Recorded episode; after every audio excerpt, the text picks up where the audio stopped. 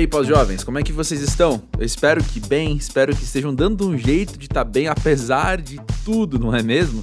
Se você nunca passou por aqui, quero te dar as boas-vindas ao Pós-Jovem, esse espaço de conversas, não entrevistas, conversas sobre a vida quando a gente é novo, mas não é mais novinho, quando a gente ainda tem muito chão pela frente, ainda tem muito e quer aprender muito, né?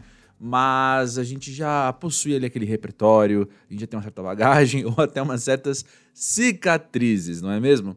Meu nome é André Felipe de Medeiros, eu trabalho com jornalismo cultural já há mais de uma década e eu tenho um baita privilégio assim de poder acompanhar as histórias de vários artistas que estão ao meu redor. Vários deles já passaram aqui nesses mais de 130 episódios, já perdi a conta, do Pós-Jovem, e um deles é Vitor Meira, da banda Bratislava, que você vai ouvir o papo hoje. Bratislava é uma dessas bandas que eu lembro quando eu fui no primeiro show, assim, da Bratislava, que na verdade foi um evento do Soulfar, quem conhece sabe, que faz umas propostas de, de apresentações intimistas, assim, bem bonitas, e, e essa palavra, assim, foi bem bonito ver Bratislava ao vivo numa loja de discos. Isso deve ter sido lá por 2015, não sei. Mas a esse ponto a gente já já estava de olho na Bratislava, né? A gente estava reportando já há um tempo. E o Vitor é um cara muito querido para todo mundo que está aí nesse rolê, assim. Ele é uma dessas pessoas que, para além do trabalho dele ser bem feito, para além do trabalho dele ter os elogios que merece, ele é um cara muito legal e é um cara que eu sempre soube que viria aqui ao Pós-Jovem em algum momento. Então, por que chamar o Vitor agora?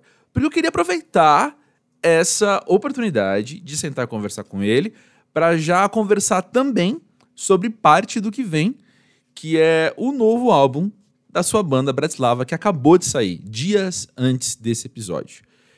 E dias antes desse episódio, ele fez também 35 anos, então fica aqui mais um parabéns pro Vitor Meira. E para quem não conhece, ele mora aqui em São Paulo, ele é de Salvador, na Bahia. Eu não vou me alongar muito, não. Acho que esse papo vai ser muito legal de ouvir. Sei que você vai gostar do Vitor. Se você ainda não conhece ele, se você já conhece, você vai ficar mais fã ainda. E essa é uma, é uma dinâmica comum aqui no Pós-Jovem, eu diria assim. A minha experiência com podcasts também é essa, assim, de ter um podcast que eu curto, aí eu vou ouvir e aí eu acabo conhecendo várias pessoas para acompanhar o trabalho delas, para acompanhar o que elas estão dizendo. E fico muito honrado, fico muito feliz de poder oferecer isso para vocês também. Essas novas amizades que a gente vai fazendo aqui no, no Pós-Jovem. Dito isso, então, se você ainda não fez isso, dá uma olhada em quem já passou por aqui.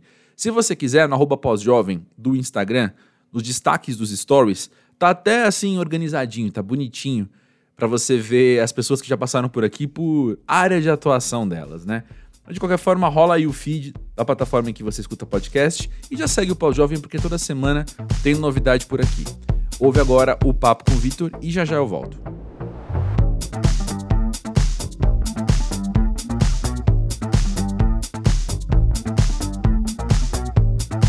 Vitor, diz aí, para você, o que é ser pós-jovem?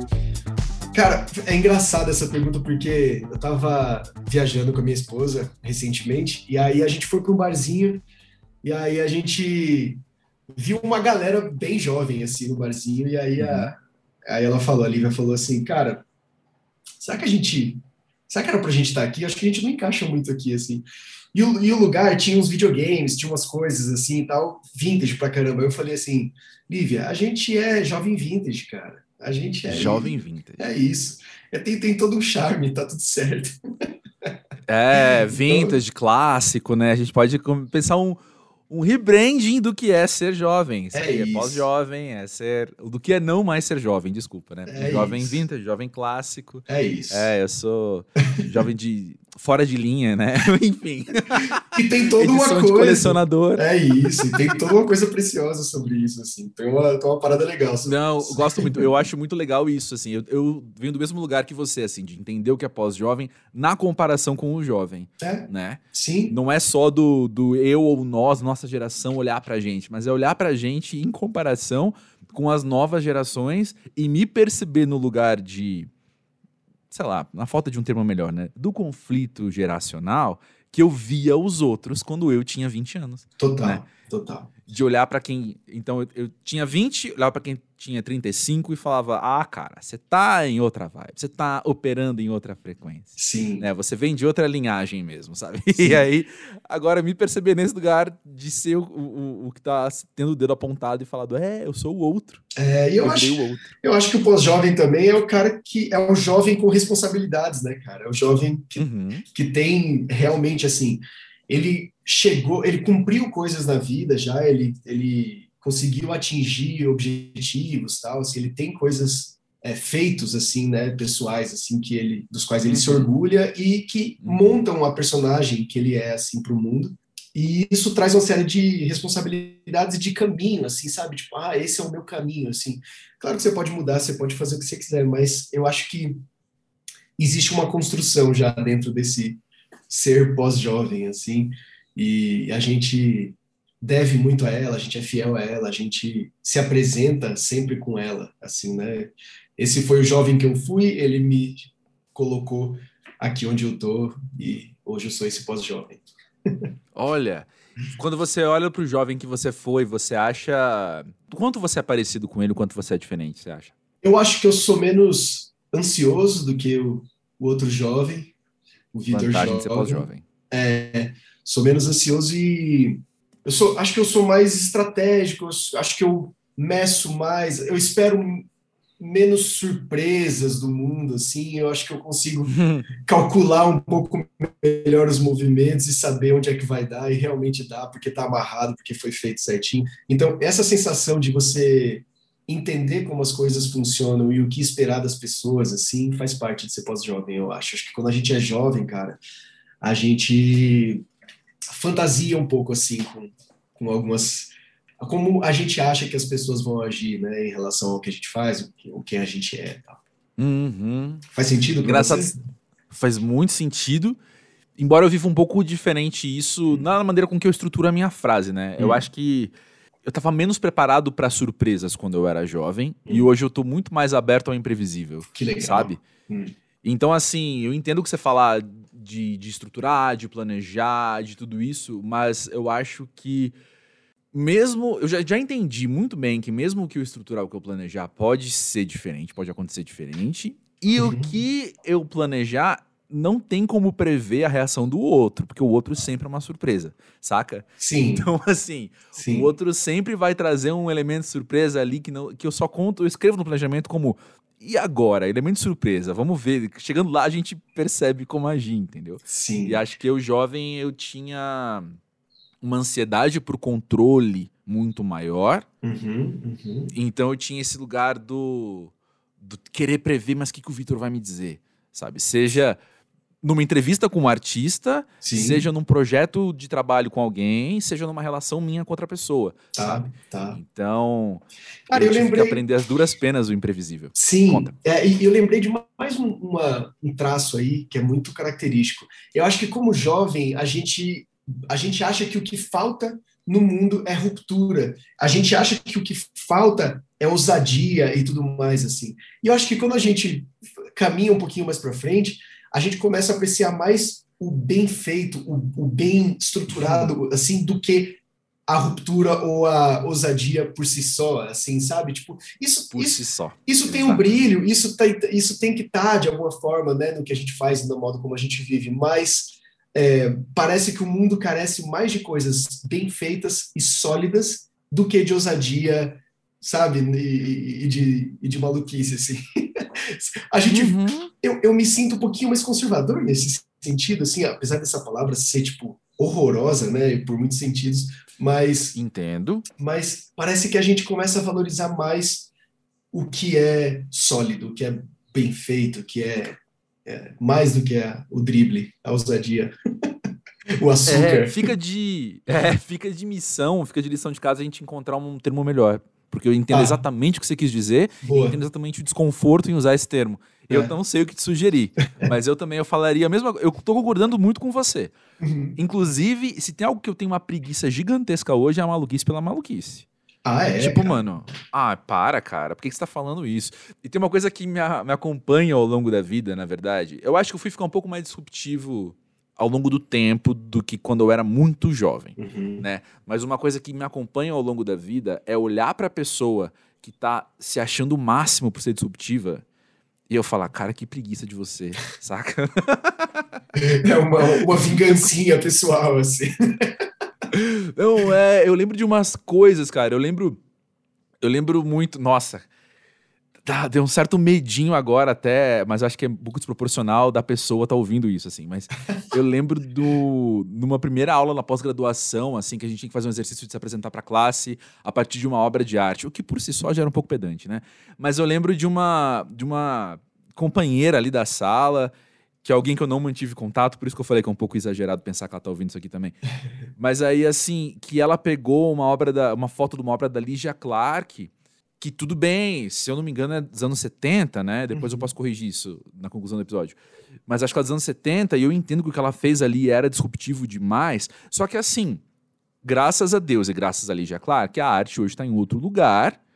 Então, quando eu olho para eu, que nasci em 85, tenho 37 anos hoje, olho para Ligia Clark, hoje eu entendo aquilo como uma obra de arte, não questiono, blá blá blá blá. Uhum. Então, tudo isso para dizer, alguém que pega aquilo e ela falava assim, pessoal, eu vou mostrar pra, na, na, na, câmera pro Vitor. Mas ela pegava, ela sacudia e falava assim, porque eu sou assim, olha, eu sou disruptiva, porque eu tô aqui pra bagunçar, eu tô aqui pra não sei o quê. E eu pensando, então você nasceu na década errada. É, né? É, é, então. Começa por aí, porque você é disruptiva não hoje. E aí, tudo isso para dizer, ao longo do ano e meio de aula com ela, Eita, que eu tô só falando mal dela hoje. O episódio de hoje é pra isso. É isso. Mas ao longo de um ano e meio com ela, era o tempo todo essa atitude dela querer ser vista como disruptiva. E ela era mais velha que eu, eu acho. Sim. Saca? Sim, sim, e eu fico pensando, cara, que preguiça de você. Pois é, pois é. Eu acho que é muito uma formação de identidade e acho que a pessoa tá se apoiando nisso. Ela tem os motivos dela, assim, cara. Mas você falou da Ligia Clark, da obra.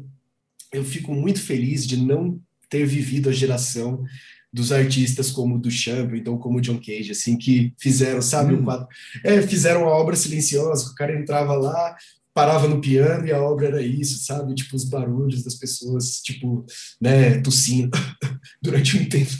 Cara, ainda bem que eu não tava nessa plateia, porque eu ia falar assim, não, acabou, não quero mais isso aqui, não quero mais arte, tô fora. Então, ótimo que isso já aconteceu na história da arte, na história da vida, que eu não tava nessa época, sabe? Então, Nossa, então, sim! Eu falei do Duchamp para falar da, do Victório, né? Enfim, ótimo que esses uhum. caras fizeram isso e riscaram isso, o Malevite com o, o quadrado preto preto, ótimo, da hora. Riscamos essa etapa na arte, assim, beleza, e daí a gente pode seguir em frente. Total, isso é muito curioso, né? Eu, esse ano teve a, o centenário da semana de 22 e eu me fiz esse questionamento algumas vezes, porque eu lembro que desde o colégio, uhum. aprendendo sobre a semana de 22, eu sempre fui muito simpático a esse movimento. Uhum. Sempre achei maravilhoso. Inclusive, assim, eu acho que tem uma raiz minha muito anticolonialismo que vem dali, de eu ter 16 anos, estar tá estudando isso no colégio, assim, sabe? Sim, e sim. até hoje, assim, tipo, há mais de 20 anos eu, eu, eu, eu comprei essa briga e continuo nela, assim, sim, né? Sim. Mas aí eu fico pensando isso, assim, cara, mas será que eu seria um parnasiano naquela época, sabe? Será que eu, nascido em 1900 e ter 22 anos na semana de 22, como será que eu teria reagido aquilo? Será de, de qual lado da briga que eu ia estar, né? Sim. Hoje, depois de já chegar no mundo transformado, eu sei dizer qual é a posição hoje. Sim. Mas nessa ficção, assim, é, é muito difícil dizer com outras construções, usando a palavra que você usou agora há pouco, com outras construções do personagem que eu sou, uhum. né? Quem que eu seria? Que maluquice. É. Que maluquice. Total, cara, porque a gente poderia estar inserido de qualquer maneira nesse contexto aí, né? Imagine que, tipo, o Oswald, o, o, o Mário, a galera andava, sabe, tipo, nos círculos sociais de diplomatas, de, de, de políticos uhum. tal. As reuniões, uhum. como é que chamava a casa era uma casa que começa com K, esqueci agora. Vila Quirial era o lugar onde eles hum. faziam os jantares e onde eles bolaram pela primeira vez a semana de 22. Uhum. E, e era um monte de político, um monte de gente rica, um monte de. Sabe? Será que a gente ia estar ali mesmo? Será que a gente ia ser um dos artistas que estaria envolvidos nisso? Ou será que tem uma galera que não teve a história contada, que estava tipo, na margem, que estava tipo, fazendo coisas uh. muito fodas, sabe? Essa galera, uhum. essa galera era branca, endinheirada e tudo mais, então... Exatamente. Tem que lembrar disso, assim, tudo bem que eles estavam tentando resgatar o Brasil profundo, né, era uma galera... Mas era uma galera chique, uma galera que bebia vinho caro e curtia na, a boemia, a boemia era cara, né? Então, sim, então sim. É, é curioso, assim, tem muitas perspectivas sobre essa época, sobre essa, essa turma, né? Exato, não, concordo em gênero, número e grau com você. E eu acho só muito bom. Que bom que eles tiveram essas boas intenções. É. Que bom que quem poderia, quem tava com a faca e o queijo na mão para provocar uma mudança, provocou Sim. essa mudança, Total. ao invés de só bater o pé no status quo, entendeu? Total. Que é o que a gente vê hoje, que é o que a nossa é. geração vê hoje, né? A gente olha a pessoa branca engenheirada, em sua maioria, Sim. tá lutando contra mudanças, ao invés de estar. De tá propondo alguma coisa nova, né? Sim, sim, sim. sim. É, mas é doido, impossível, impossível saber quem a gente seria. É, mas e... olha só, sobre. Diga, diga. Não, e sobre as rupturas ainda, é... tem, uma, tem uma frase muito legal que teve uma época que eu estudei pintura. É, pintura a óleo, assim, pintura realista e tal. E aí, e aí é, muita gente chegava lá, né, para começar a, a, a, fazer aula, e era uma galera das artes, e você encontra de todo, de todo tipo de gente, né? E muita gente ligada a essa ideia da ruptura e da. Só que para chegar na ruptura, igual o caminho que o Picasso fez, igual o caminho, né? Você passa por todo um aprendizado e toda uma, uma... E aí, o meu professor ele falava uma coisa que era engraçada, ele falava assim, cara, a galera acha que é, ser genial é você ser um jogador de futebol que pega a bola com a mão e tipo usa um taco de beisebol para fazer o gol. Não, tipo, você tem ali um setup, você tem que ser genial dentro disso, tá ligado? Assim, então é... a ruptura tem que vir de um drible genial, de um jeito que você mas dentro daquele setup de regras ali, assim, né? Então, eu acho que isso é uma coisa bem legal para se pensar. Assim. Concordo, concordo totalmente. Eu quero voltar um pouquinho ao assunto nas entrelinhas. Quero resgatar umas entrelinhas que ficaram ali atrás, assim, quando a gente uhum. falou justamente dos caminhos que formam quem a gente é. Eu uhum. quero usar a palavra que você usou de novo, do personagem que a gente é hoje, né? Uhum. E eu penso também, na minha experiência de pós-jovem, não sei como é que você se relaciona com isso, mas é também de olhar para o caminho e perdoar o caminho muitas vezes, saca? Hum. Perdoar o caminho? Me, me fala um pouco mais sobre isso. Porque tem o. Ah, que, que, bonita a tua postura, cara, de falar desse jeito. Foi, foi, eu tô vendo aqui no vídeo, ele fez uma carinha de não, tô interessado mesmo. Mas olha só. o, tem um lado que, assim, tem as coisas ruins que acontecem com a gente. E a gente leva muitas vezes uma vida e meia para dar conta do que aconteceu. E é isso aí. Isso é ser gente, né? Mas tem também o nosso olhar sobre escolhas que a gente fez, que a gente hoje faria diferente, e a gente só faria diferente hoje porque a gente fez uma vez na vida aquilo. Então, Sim. agora que eu quebrei a cara, uhum. eu faço outra escolha. Uhum. E o processo pós-jovem, para mim e para algumas pessoas ao meu redor, tem sido de olhar para essas escolhas, olhar para, ou melhor, não para as escolhas, né? olhar para mim, uhum. olhar para mim naquele momento de fazer essa escolha ruim e perdoar, saca? Sim, sim. Acho que sim, cara. Que nem sempre é fácil. Que nem sempre é fácil, porque a, a nossa natureza é de buscar justificativas para tudo que a gente fez, né? E a gente uhum. consegue, a gente sempre consegue balizar, né? Eu encontrar assim, não, entendi por que eu fiz isso, foi por causa daquilo. Logo, eu, assim, não necessariamente eu, eu errei, né? Eu fiz o que precisava uhum. ser feito e eu fiz com a melhor das intenções. Então, é, eu acho que uhum. chegar no perdão é parar de justificar para poder entrar nessa, nessa outra sintonia aí.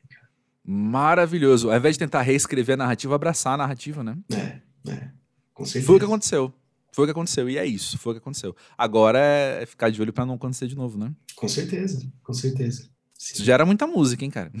Pô, fica, dica. Gera demais, cara. Gera demais. Ah, isso aí sobre treta, grandes tretas gerarem canções, a gente teve é, confirmação disso na pandemia, cara. Tipo, a gente estava imerso numa situação muito difícil, muito complicada, com muitas tragédias é, e sensibilizados, é, não só por empatia, porque estava acontecendo dentro de casa, estava acontecendo né, para todo lado, assim, cara. Então, nem era não era nem sobre exercício empático, era sobre tipo, olhar para o lado e está acontecendo na sua vida. Isso aconteceu com todo mundo. E, e, isso deixa a gente num estado de vulnerabilidade constante, assim, que uhum eu acho que é um lugar fértil para criatividade, assim, por mais terrível que seja, eu acho que é um lugar fértil para criatividade, para expressão. Uhum. Né? O parte do que vem é isso? É, cara, é, a gente começou a trabalhar nesse disco, os primeiros rascunhos, assim, é, era uma outra concepção, era uma outra viagem que a gente ia fazer. Começou em 2019, antes da gente ter ideia de que ia pintar pandemia, e a gente queria compor um disco baseado mais em rítmica do que em ideias harmônicas e melódicas, tal. Então, a gente gravou, a gente, a gente gravou um monte de loop de batera, e aí a gente começou a compor em cima desses loops para poder ter como base ideias percussivas assim, né? E aí, cara, tipo, tão estamos compondo, as primeiras coisas estão acontecendo assim, de repente, pum, pandemia, e daí vem, muda tudo, e daí nosso batera anterior, que gravou inclusive esses loops, sai da banda, entra um novo, para a chegada do novo, a gente pega todas as composições e arranca todas as baterias e entrega para ele só as construções uhum. melódicas harmônicas que a gente tinha feito. Então a gente recomeça um monte de ciclo, um monte de coisa, e aí, é, na hora que a gente vai realmente começar a pensar sobre o que, que as canções vão falar e eu começo a escrever os primeiros versos, a gente está com o pé enfiado na pandemia e, e vivendo tudo isso, assim, né? Então, é, com certeza, a gente está nesse lugar de, de, vulnerabilidade proporcionado pela pandemia. Uhum. E olha só, na maneira com que eu leio as coisas, quando você fala da vulnerabilidade da pandemia, eu penso que a gente não mudou de assunto. A gente está falando de da imprevisibilidade das coisas, a gente está falando de abraçar, então ao invés de tentar reescrever as narrativas, a gente entende viver, né? É, vamos é. viver e vamos ver o que acontece. Sim. Eu penso que a gente ter vivido se a gente tivesse, ó, de novo as ficções. É, vem. Se, a, se a gente tivesse vivido uh, essa pandemia que a gente está vivendo, que não acabou e continua, é importante ressaltar. Mas se a gente tivesse vivendo agora isso sendo mais novo, talvez a gente tivesse com a, aquela ansiedade de controle muito mais exacerbada, sabe? Faz sentido. Muito mais. E é claro que bateu momentos de necessidade de controle para todo mundo. Teve gente que, que foi aprender a fazer pão por causa disso. Uhum. Sabe? Porque olha aqui uma receita que eu sigo e dá certo no fim. Uhum. E teve gente, enfim, que viveu várias coisas e pintou a casa e blá blá blá durante esse tempo porque precisava de uma sensação de controle, né? Sim. que é também do ser humano. Mas também tem muito isso do a gente poder ver que tudo está acontecendo, falar isso aqui é muito maior que eu, então eu vou ficar buscar um silêncio, sabe? Eu vou buscar alguma calma aqui para poder observar e responder, observar e responder, ao invés de deixa eu controlar uma pandemia, sabe? é, deixa é. eu tentar controlar o que vai acontecer aqui numa pandemia. Sim. E eu penso nisso assim, na minha ficção, se eu, se eu tivesse 18 anos passando pela pandemia, eu estaria mais desesperado ainda do que eu já estive, sabe? E agora também, 2022, vacinado, né? É. Eu sei que a vibe é outra, mas eu, eu me percebo assim, vi, atravessando a pandemia nesse lugar do.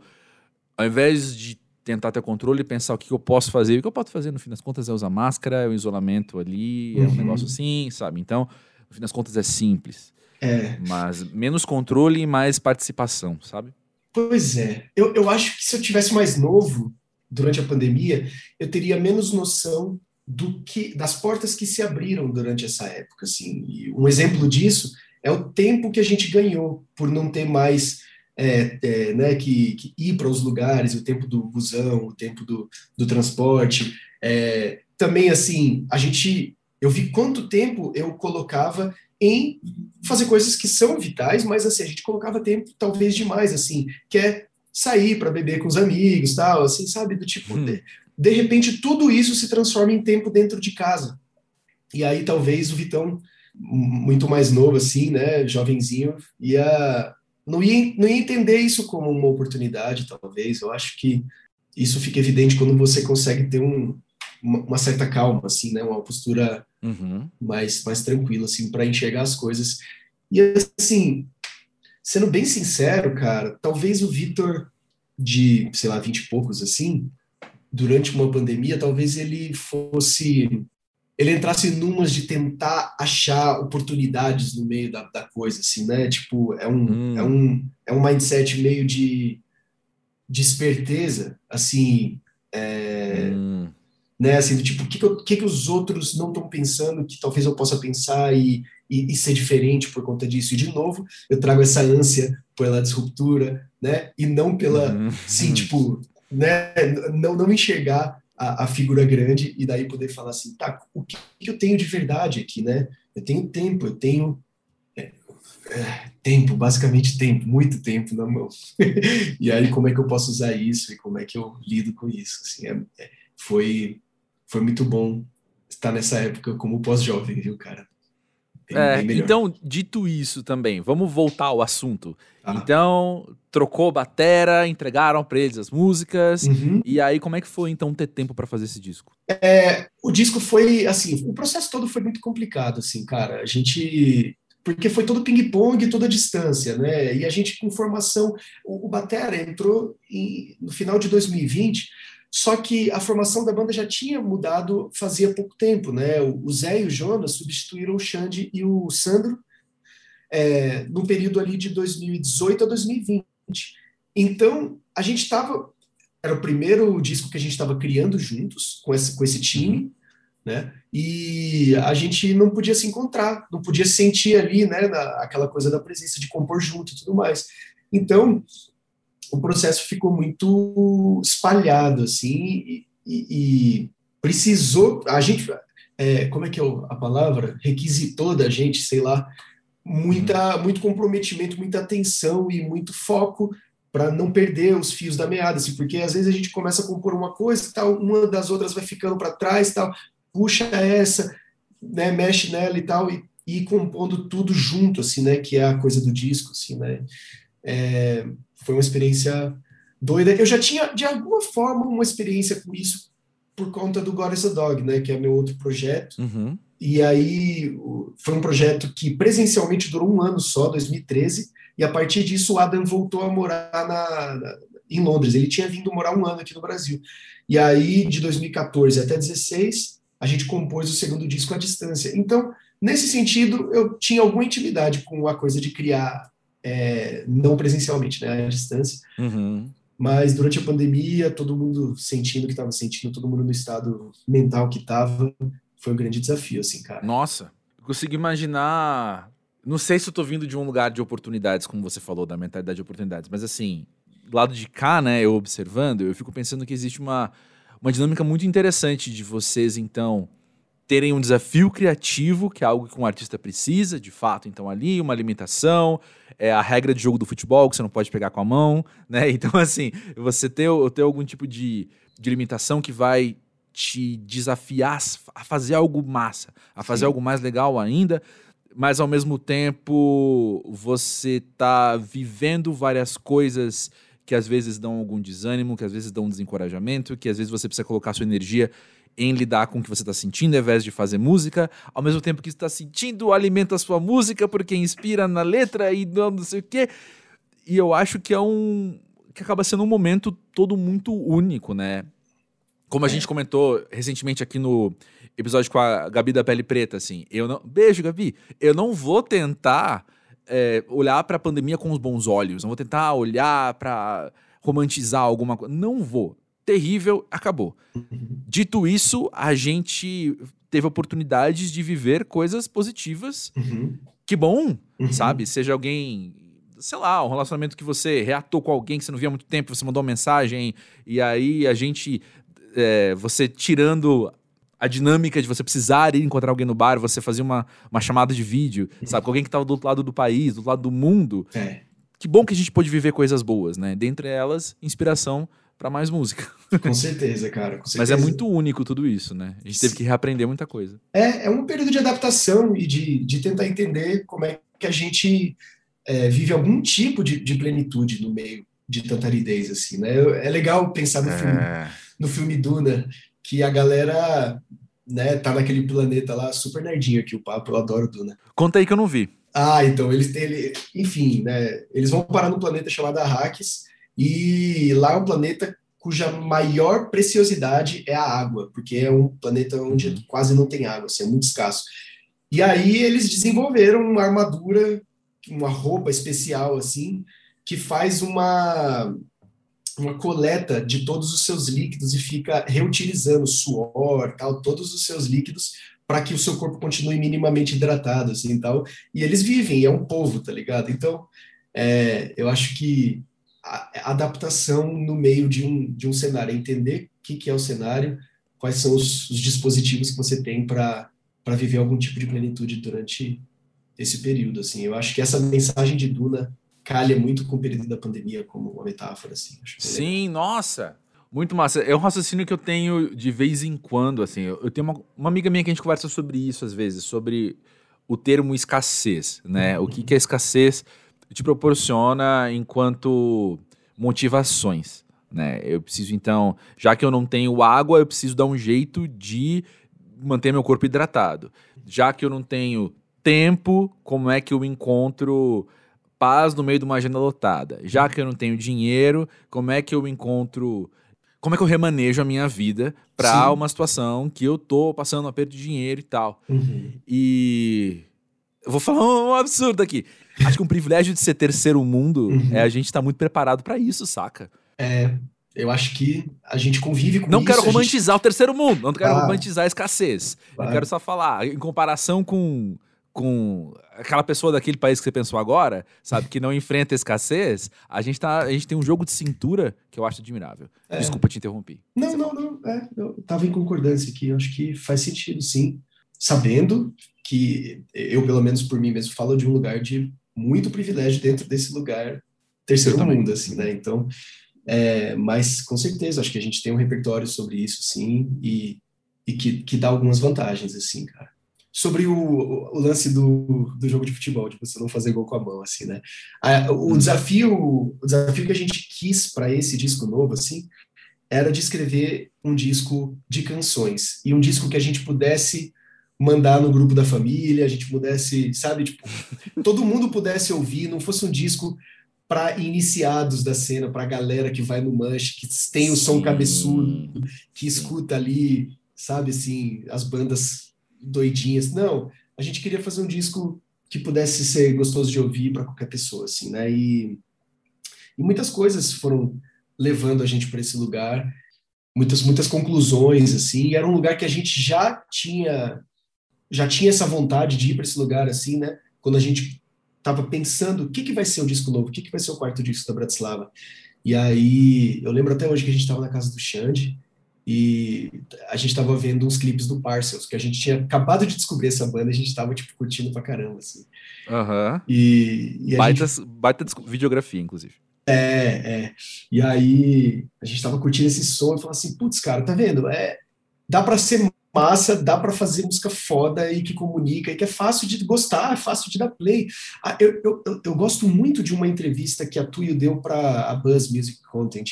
Eles estão num jardim, assim, falando sobre o processo criativo deles.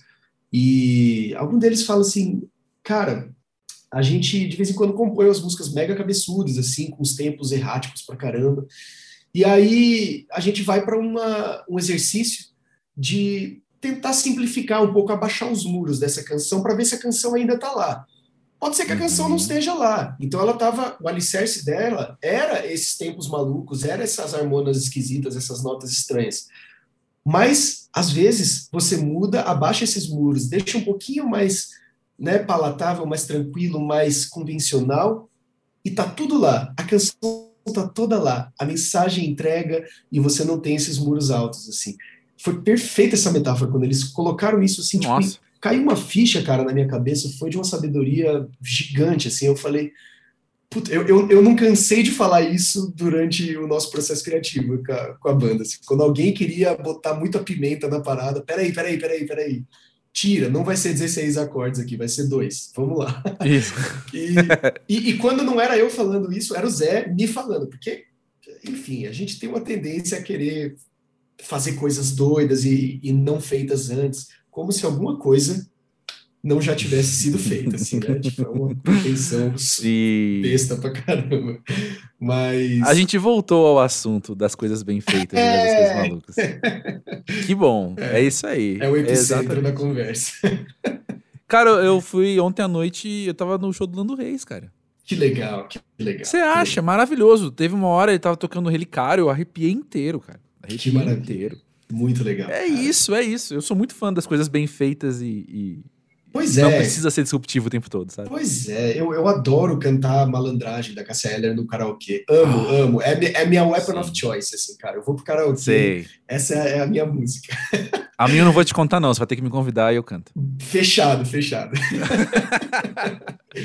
e, cara, eu tenho um, um, uma admiração gigantesca pelo Rodolfo Abranches, pelo Chorão, por esses caras que fizeram canções simples e geniais, assim. Eu, eu lembro que eu estava até discutindo com um amigo, com o João Vicente, um dia eu mandei na roda assim, cara, Chorão é tão genial quanto o, o Chico Buarque, pô. Aí ele ficou, o quê? E daí começou aquela coisa da reverência, assim, né? Tipo, o quê? Não, não dá para comparar, Vitão. Que isso, cara? Não, isso aqui.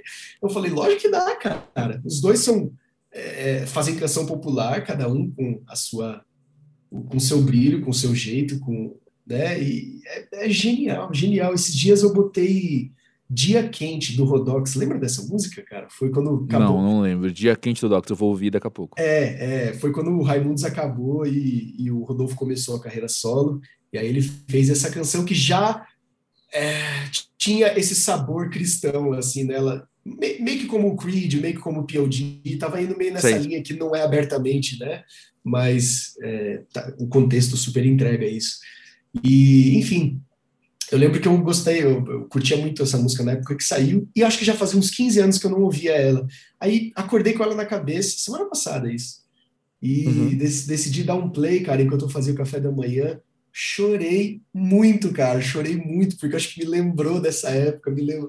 E a ah, música é, é e a música é simples, cara, a mensagem é, é super, sabe, tá tudo ali, é uma canção, estrofe, refrão, tal tudo super convencional dentro de, de, de da estrutura da canção ali, poucos acordes e perfeita, cara. Eu desabei, chorei pra caramba fazendo o café da manhã. Que, aliás, de manhã eu sou chorão pra caramba, eu não posso ver é, sabe, um, um, stories meio tristinho que eu já desabo de chorar de manhã. Olha que interessante, que interessante essa, essa vulnerabilidade, esse lugar Sim, matinal. Matinal. Interessante, nunca ouvi isso. É. Coração abertinho assim de manhã, cara.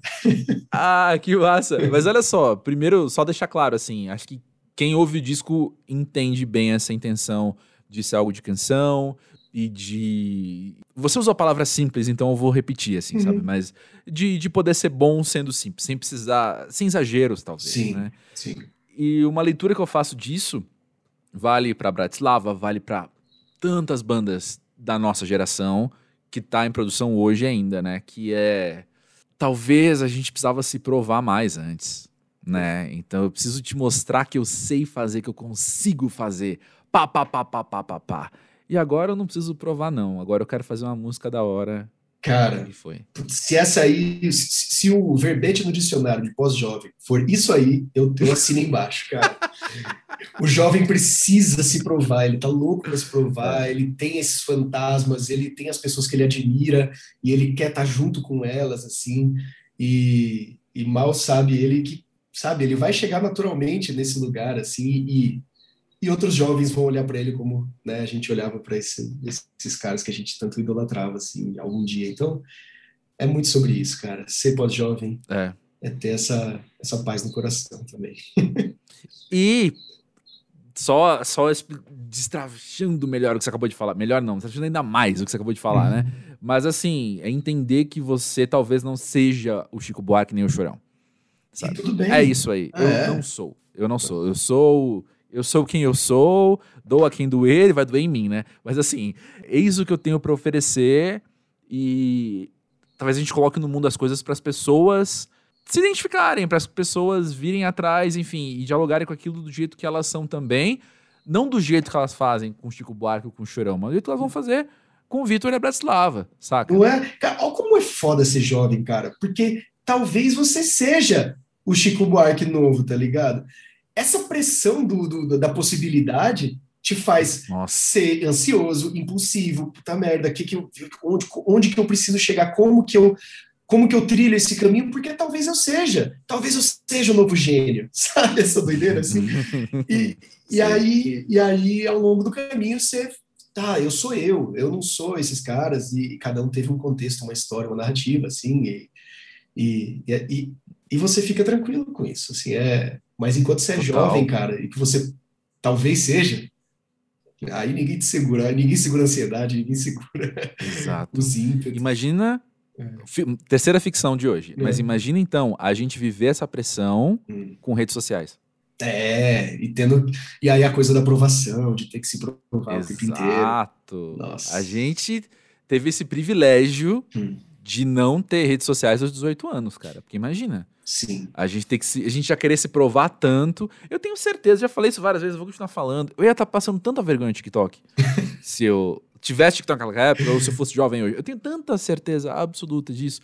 Porque uma coisa com isso de genialidade, assim, que para mim foi muito libertador e eu percebo para pessoas ao meu redor também, é entender que eu não sou genial, que eu sou medíocre, eu sou ordinário. Sendo medíocre e ordinário, agora eu posso me dedicar a fazer, a aprender a fazer uma ou outra coisa muito bem. Sim. Saca? Sim. E, cara, olha, eu desconfio que se você perguntar para os grandes samurais aí, né? Se chegar para o Chico uhum. Caetano Veloso, eles vão te dar uma perspectiva assim deles sobre ele, eles mesmos, assim, de, de que são ordinários, de que não são geniais, assim, também, porque tudo isso é narrativa, né? Narrativa cultural, assim, isso. cara. A, a gente, eles são samurais por causa de uma narrativa e não por causa de uma genialidade intrínseca deles, assim.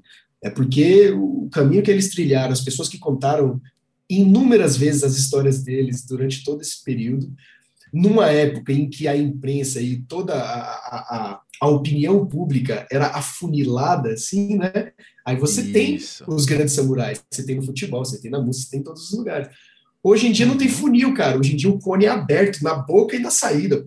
E é muita coisa, é. assim. Então, é, a gente vive uma época carente de grandes narrativas, assim, né? Então, tem isso, as, as, narrativas são todas médias, pequenas, rápidas, passageiras. Uhum. Uhum. E, e, a gente, na nossa geração, não vai ter samurais, vai ter um monte de gente de respeito, um monte de gente competente, um monte uhum. de gente, um monte de gente que a gente admira pela competência.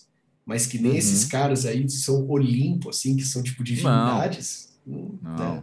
É. Não mesmo. Até porque só tem gente de respeito e gente fazendo algo muito legal porque esse Olimpo rolou. Né? Saca? E Sim. rola, ainda existe, né? Tá aí. Sim. Fazendo. Inclusive, eu vi esse ano shows. Eu vi do Caetano, eu vi do Gil, eu vi do Paulinho da Viola. Que vi mais algum gigantesco esse ano. Hum. Não, vi Gal, eu vi Ney, gente do céu. Eu vi Alceu Valença, eu vi. Então, Caraca. todo mundo assim, tinha.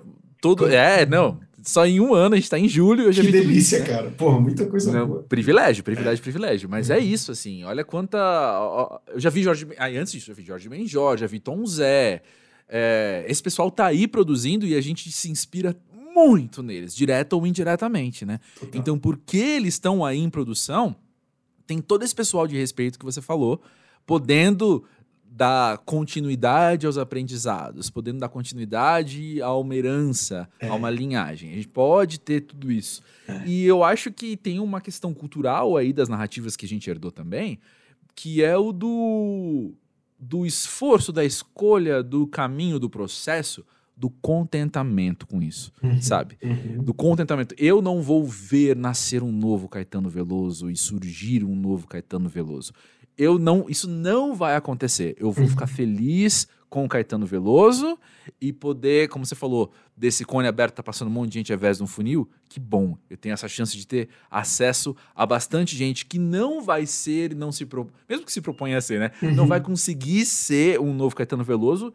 E não é que tá tudo bem, tá maravilhoso, porque olha quanta coisa maravilhosa tem. É entendeu? É isso. Tá é. tudo ótimo, cara. Sim. Nesse aspecto. Com certeza. Isso é muito bom. Eu, eu sou muito privilegiado de poder sentar e conversar com essas pessoas que, na, nas ficções, eu tô amando essa dinâmica, na, nessa ficção, talvez há, há 40 anos seria o, o fulano, uhum. sabe? Seria o grande fulano. Sim. A grande ciclana. E aqui é mais um, mais um, mais um de respeito, mais um da hora, sabe? É isso, é isso. É muito mais democrático e, e, é um lugar que valoriza competência e, e, atividade, porque se você foi competente há um ano atrás e deixou de estar presente, ativo, é, não é que você é, é, excluído, é que simplesmente tem mais gente ativa, e daí as vozes Exato. vão se somando, né? Então, é, é legal, é legal o que, o que a dinâmica de hoje recompensa, por mais que isso tenha um dark side muito grande, né?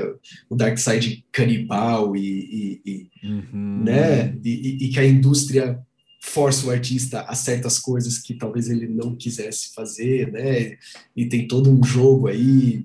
Cara, o que eu tenho de amigo músico que reclama de TikTok, acho que, na verdade, o, eu, eu devo contar na mão os que não reclamam de ter é. que fazer essas coisas, assim, né? E, cara, o... eu tava falando com o Rafa do Hits Perdidos sobre isso, assim. Beijo, Rafa. Passei o fim de semana com ele, inclusive. Ai, que massa. Ele é um amor, cara. E aí, falando assim, cara, cada geração tem sua parada, seu desafio, sabe? Tem seu game.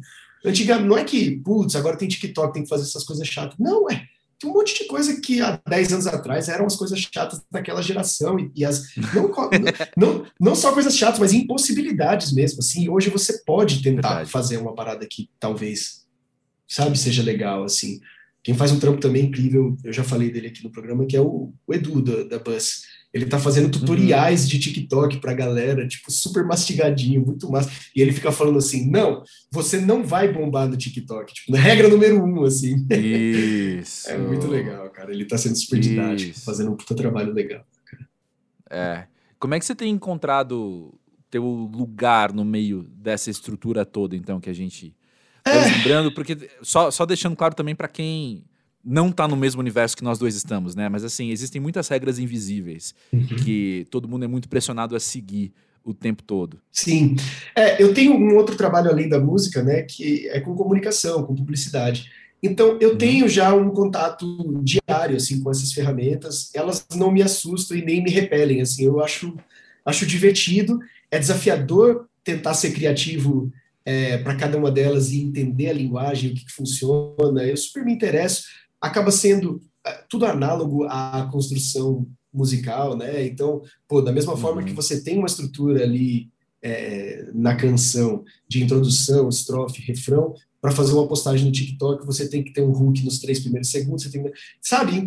E, e acaba sendo um exercício também de, de é, retórica, eloquência, criatividade, que não deixa de existir também na canção, sabe? Então tudo fica interligado, assim. Texto é texto na letra da música e é no descritivo do post e é no voiceover do TikTok. Então tá tudo tão ligado que é, eu gosto de, de, embarcar e tentar entender a linguagem cada vez mais e, e, e fazer parte dessa rede que é mais jovem do que pós-jovem, assim, né? Mas eu acho que tem Exato. uma leitura grande assim para incluir todo mundo. Ela é bem inclusiva, assim, do jeito que eu vejo. E tem uma, uma coisa sobre TikTok que muita gente que recusa entrar e, e, e não gosta da ideia não sabe é que depois de uma semaninha educando o algoritmo, mostrando para o, o, aplicativo o que você gosta, ele passa a ser muito mais legal, muito mais aproveitável, assim, né? Como passatempo é. e tudo mais. É quem ouviu o episódio do Pós-Jovem com Alice Caime, não só ouviu ela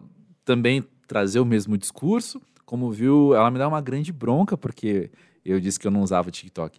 Então, fica aí a oportunidade, quem não ouviu ainda, vai lá ver eu tomando um pito da Alice Caime, que eu acho que vai ser no mínimo no mínimo divertido, né? É, o Lucas, da, o Lucas da Fresno também fala muito sobre isso, né? E, a, e o começo da, da banda, no, aliás, o Lucas tem um, um, uma, como é, que, como é que eu diria, uma, uma editorial, uma editoria no TikTok dele que chama Supremacia do Pagode, que é maravilhosa, eu recomendo Olha, muito. Massa. Supremacia do Pagode é perfeito, assim, é muito bom, cara. Ele mostra que tem uns pagode que dá um coro em vários jazz, assim, vários standards de jazz, assim, em beleza, em requinte, em construção. É Não ouvi, já concordo. É muito bom, é muito bom. E é, enfim, eu, a, o começo da Fresno está muito ligado ali ao Mirk, né, e as redes sociais uhum. ali dos anos 2000 e tal, então é, tá tudo interligado já faz tempo já, o TikTok só é a bola da vez só. É isso aí, é, eu, só, antes de eu, de eu mover aqui a conversa, só deixa claro que a gente está citando só convidados do pós-jovem, né? Foi da Liz Cameron, você falou do Lucas, você falou do Rafa, uhum, então... É mesmo. Só da Tu e os três outros passaram por aqui, então estamos tudo onde? Na panelinha. é isso aí. Sim. Mas olha só, Vitor, para para começar a fechar aqui a nossa conversa, assim, uma pergunta que surgiu algumas vezes para mim enquanto conversava com você. Quando você olha pro parte do que vem, quando você olha para Bratislava hoje, quando você olha para você hoje, com quem você acha que você mais quer se comunicar, se dialogar? Um, cara, eu fiz uma viagem agora, vou responder com uma historinha. É, Oba! Fiz uma viagem agora para é, para Europa porque eu fui visitar meu irmão que teve um filhinho e aí fui ah. fui, fui conhecer meu sobrinho com três meses, molecão muito muito massa, muito sorridente, muito bonitinho. E aí eu aproveitei, é, ele tá morando lá na França, eu aproveitei que eu tava é, que eu ia passar esse tempinho lá para pesquisar sobre uma banda que eu amo e eu escuto há muito tempo chamada The Bussos. É, hum. E aí é uma banda que gira um pouco a Europa, mas nunca que vai vir para o Brasil e também não está uhum. no, no, olho dos festivais, porque é uma banda que acho que teve um pico um pouquinho maior de sucesso em 2008, 2007, mas está super ativa, lançou disco durante a pandemia, legal pra caramba. Eu falei, quero ouvir, não conheço. Muito legal, cara. E aí, durante a, a viagem, eu falei, deixa eu ver se eles vão estar tá tocando em Paris ou lá por perto. E aí eu descobri que eles iam estar tá tocando em Le Mans. Aí fiz um inferno aqui, minha esposa falou assim: não, a gente tem que ir pro interior da França em algum momento porque eu quero ver o show deles. Tal. E ela, não, não, vai zoar toda a viagem e tal. Não, vamos, vamos. E aí a gente acabou indo, e cara, foi uma experiência muito gostosa. E eu não fazia ideia de qual era o público do Debussy Lesangue lá, assim, cara. Eu não sabia se era uma molecada, se era, né, tipo, uma galera mais da nossa idade, uma galera pós-jovem. Não sabia o que, que eu ia encontrar. E aí, não sei se por ser no interior, era em Alone, que é um distrito um pouquinho afastado do centro de Le Mans. Então, é um lugarzinho é, pacato ali, assim, da França. Uhum. E foi numa casa de show que parecia um Sesczinho, assim, e tal. E, cara, o público era família, assim, né? Tinha um monte de velhinha, tinha crianças, tinha pais, tinha uma galera que era fã, assim, mais jovem, tinha pós-jovem, tinha de tudo, assim, cara. Na, que na, delícia, é, cara. E eu, eu, gostei de ver aquilo, achei muito legal, assim, caraca, tipo, como é universal a ponto das crianças estarem curtindo e dançando e fazendo sentido para elas, porque é, é, é amigável, é, e de ter tanto velhinho também sentado na plateia lá, assim, curtindo o som, apreciando, assim, porque é de uma competência absurda o show deles, eles são grandes músicos, assim. E, e tinha uma galera ali de 20 a, a 35 também cantando as canções e participando e tal. Então, essa universalidade é, bate muito forte, assim, quando eu penso que, tipo, pô, quem eu quero que ouça Bratislava? Uai, todo mundo, cara. Tipo, eu acho que existem histórias ali que a gente está contando nas letras que podem ser vividas independente da idade das pessoas, assim. Maravilhoso, maravilhoso. Concordo e apoio. Assina embaixo. Demais. É isso aí. Vitor, obrigado por estar aqui no Pós-Jovem trazendo você obrigado. durante o horário de almoço, trazendo você e tudo que você é. Parabéns aí pelo disco. Eu ouvi, gostei, recomendo. E que bom que a gente pode conversar sobre ele também. Demais, cara. Obrigadão. Foi uma honra aqui bater esse papo contigo, mano.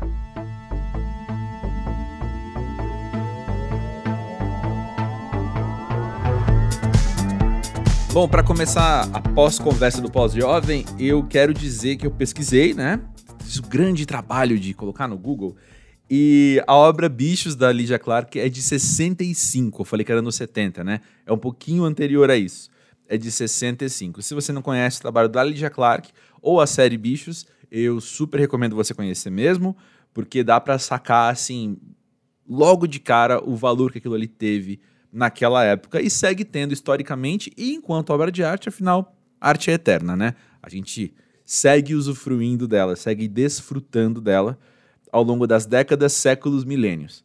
Pois bem, tem uma coisa que, quando eu estava editando o podcast agora, a conversa com o Vitor, eu lembrei de algo que eu ia falar, acabei não falando no episódio, e acho que eu posso trazer aqui pra gente concluir esse assunto também. Concluir nada, né? Abrir esse assunto, na verdade, para você também poder participar mais dele.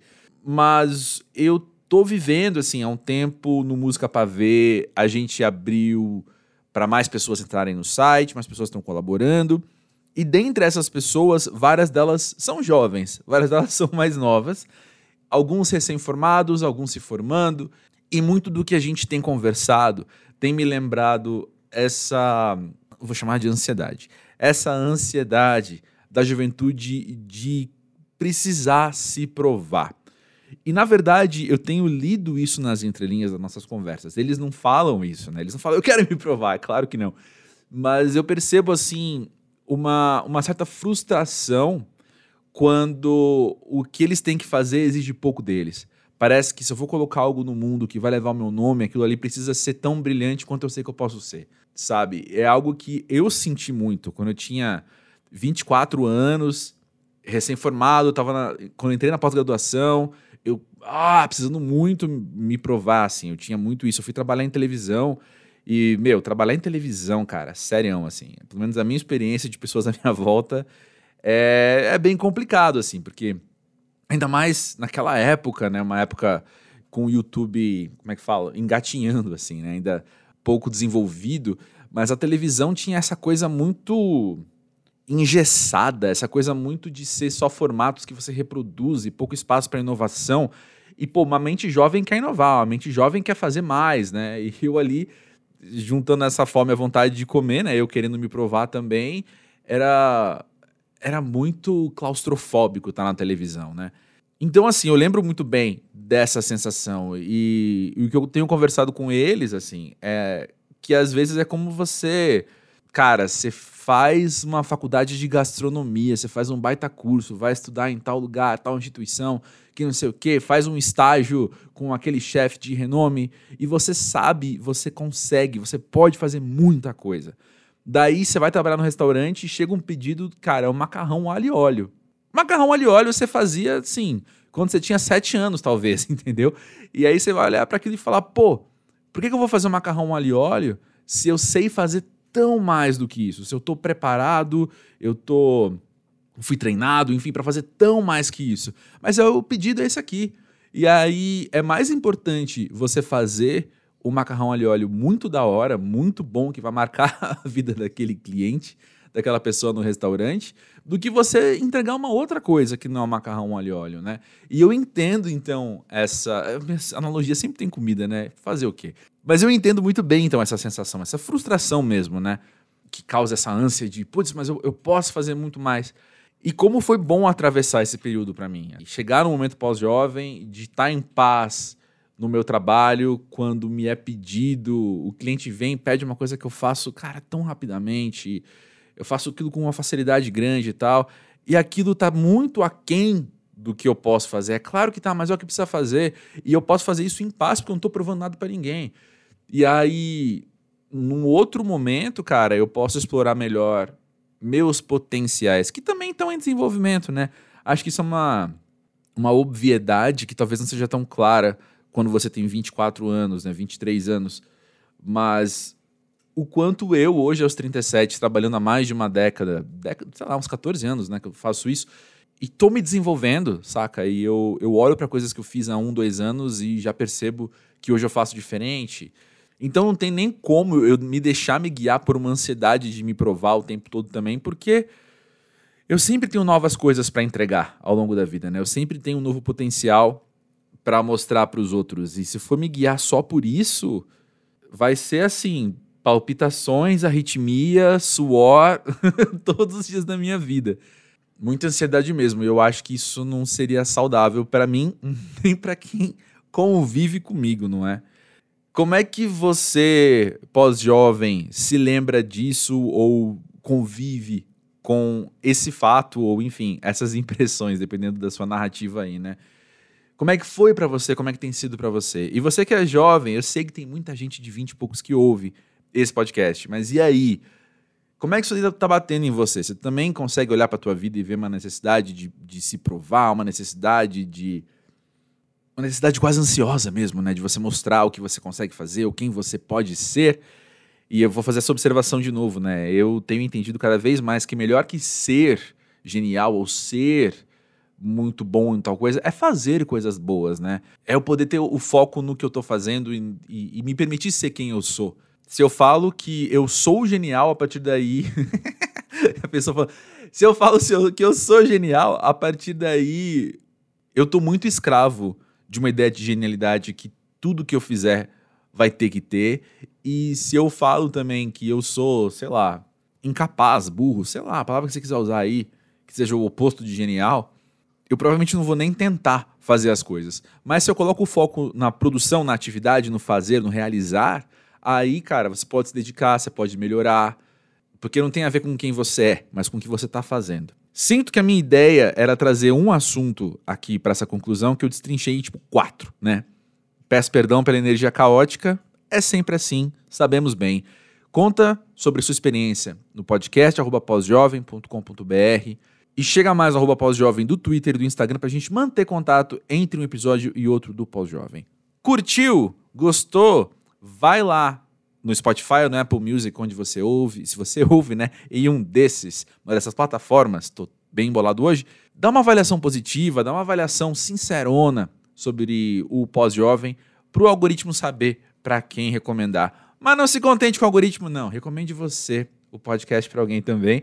Vamos crescer nossa rede de amigos aqui. Eu trago mais amigos para você conhecer no podcast, você traz mais amigos para ouvir aqui e todos vivem felizes para sempre, conforme for possível. Beleza, então? Valeu aí pela moral, valeu aí mais uma vez pelo Vitor tá aqui trazendo ele. Muito importante isso. A gente se vê na próxima semana e grande beijo, até lá.